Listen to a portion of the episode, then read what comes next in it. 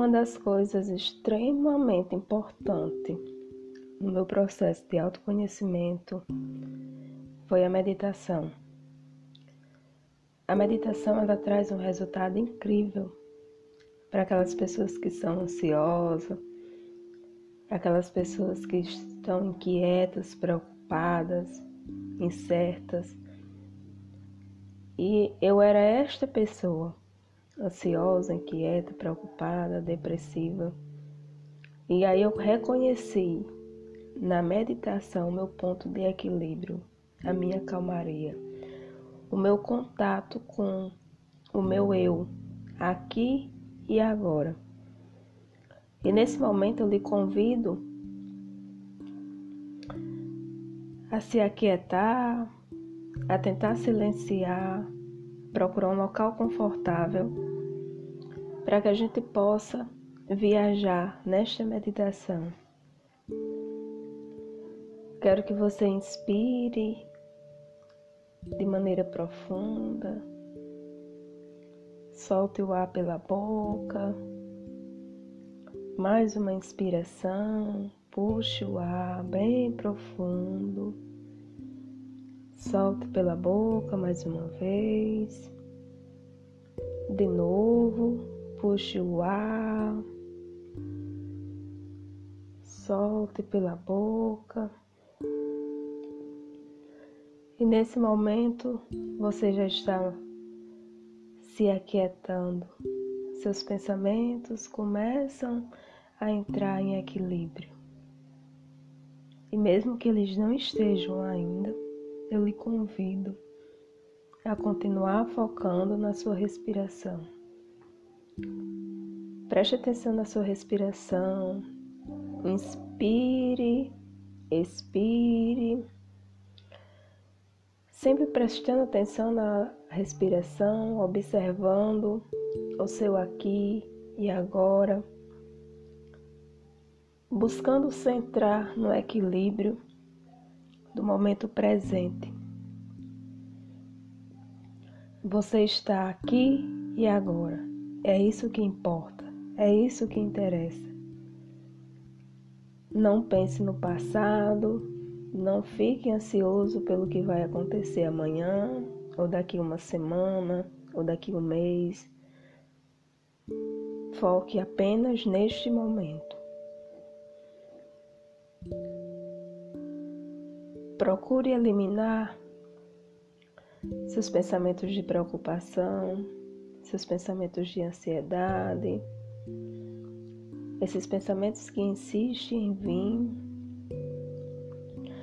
Acolha com carinho e amorosidade e libere-os.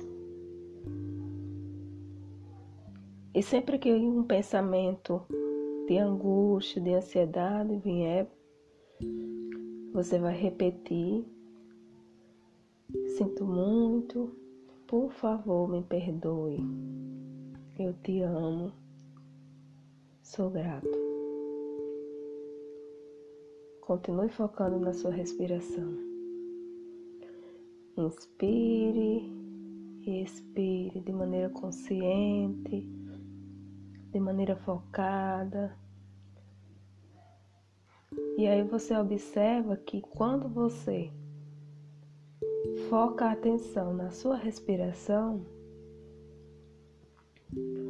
você deixa de se preocupar com o passado, com o futuro. Você só tem o aqui e o agora. E é nesse aqui e agora que você vive. É nesse aqui e agora que você sabe quem verdadeiramente você é. Não precisa se identificar com seus pensamentos de preocupação e ansiedade. Eu sei que eles vão insistir em vir. E mais uma vez você vai repetir: Sinto muito, por favor, me perdoe. Eu te amo, sou grato. Sinto muito, por favor, me perdoe. Eu te amo, sou grato. Sinto muito, favor, me perdoe. Eu te amo, sou grato. E ainda focando na sua respiração, Você se sente mais tranquilo, mais relaxado, você se sente em paz. E se precisar de mais um pouco de meditação, se precisar continuar mais nesse estado de presença, repita esse áudio mais uma vez. E repita ele quantas vezes forem necessário para que você busque o seu equilíbrio, para que você se mantenha no estado de presença. Namastê.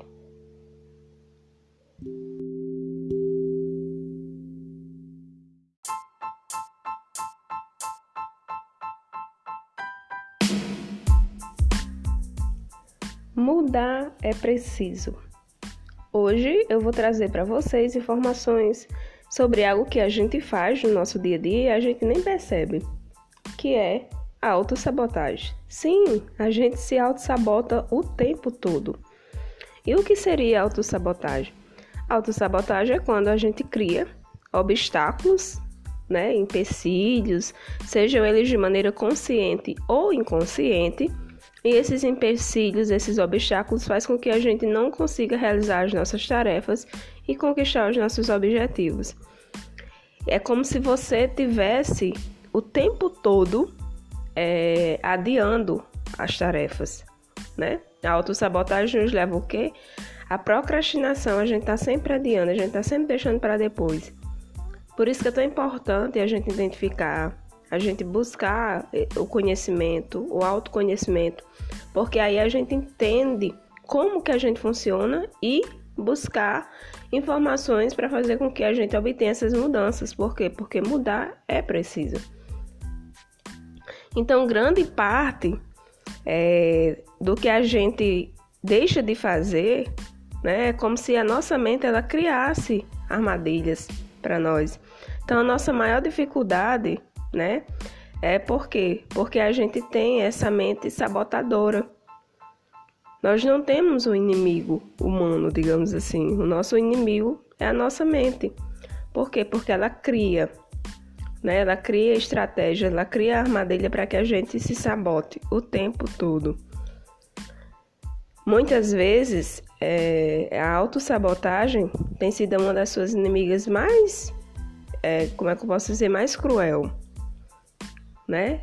E quando você passa a entender um pouquinho sobre essas armadilhas mentais, por que, que a gente cai tanto nesse processo de autossabotagem, aí a gente começa a lidar melhor com isso, com os desafios. Então, a autossabotagem, né, que está diretamente relacionada com a procrastinação, e aí a procrastinação Talvez a gente passe por a procrastinação por conta de algumas armadilhas mentais. Armadilhas mentais tais como medo, insegurança, às vezes o medo de falhar, né? Medo do que a, de, de que as coisas não ocorram do jeito que a gente desejou. Medo de, de identificar que não é capaz de realizar certas tarefas. É, às vezes a gente também tem dificuldade de manter constância nas coisas que a gente faz, por isso que a mudança não acontece. E tudo isso, né, faz com que a gente tenha mais dificuldade ainda de criar hábitos ou de eliminar hábitos. Às vezes a gente quer criar um hábito positivo, mas às vezes a gente também quer eliminar um hábito negativo e isso também dificulta. Por quê? Porque a gente está passando por esse processo de autossabotagem, por essa procrastinação. Né? Então a gente precisa, de uma certa forma, entender quais são, né? É, o que acontece, digamos, o que é que está por trás da procrastinação? Por que, que a gente procrastina tanto? Por que, que a gente está o tempo todo se auto-sabotando? Não é verdade? E aí, muitas vezes, a gente se sabota porque a gente não tem é, projetos projetos de vida mais específicos. Muitas vezes a gente só tem projetos pontuais. E aí a gente acaba caindo nessas armadilhas. Então a gente precisa, né? A gente precisa entender que esses projetos pontuais, muitas vezes eles não, não nos dão o resultado que a gente cria, né? E aí tem uma frase que eu acho bem interessante, que é do Napoleão Hill. Ele diz o seguinte: a procrastinação é o mau hábito de deixar para depois de amanhã aquilo que deveria ter sido feito antes de ontem. E por que que a gente deixa para fazer depois, né? Por quê? Porque a nossa mente nos sabota. A nossa mente está o tempo todo nos sabotando. Por quê? Porque ela quer fazer aquilo que, de uma certa forma, é mais prazeroso, né? E a gente precisa entender isso. Quando a gente não entende, a gente sofre, né? Porque a gente gostaria de realizar as coisas e não está conseguindo. E aí eu vou ter falar para vocês aqui quatro é, raízes que estão por trás da procrastinação. Uma das, uma a primeira raiz que eu vou falar para vocês é a, a expectativa em relação ao futuro de modo negativo. Então, quando você tem uma expectativa muito negativa em relação ao futuro, você acaba adiando aquilo que tem para fazer. Né? Vou falar de maneira bem resumida. A outra raiz é o seu nível de energia e de engajamento com aquilo que você está fazendo. Às vezes você se empolga muito no início, dispõe muita energia no início, mas depois você já não tem mais tanta empolgação para fazer aquilo, né? Isso também pode estar relacionado com traço de personalidade seu, né? Geralmente as pessoas impulsivas que agem na impulsividade, elas têm esse nível de engajamento logo no início e depois não querem mais fazer. Então é mais um motivo, né, para a gente identificar. E a terceira raiz está é, tá diretamente ligada à primeira, né, que é essa questão da impulsividade. As pessoas é, que começam e terminam algo por impulso, elas têm dificuldade de manter uma constância, né? Então, elas são governadas pelas emoções do momento e depois elas não mantêm essa constância. Então, se ela começou um projeto na empolgação, na emoção do momento, provavelmente ela não vai terminar. E a quarta e última raiz que a gente vai falar sobre a procrastinação é a questão do perfeccionismo, né? O perfeccionismo, ele pode ser, geralmente a gente associa o perfeccionismo a algo positivo, mas ele é negativo quando ele faz com que a gente procrastine. Em que sentido? A gente fica olhando para aquilo que a gente está desenvolvendo e acha que não está bom, que não é suficiente ainda, vamos fazer mais um pouquinho aqui. E aí vai adiando, vai adiando, e aquilo nunca está pronto para terminar.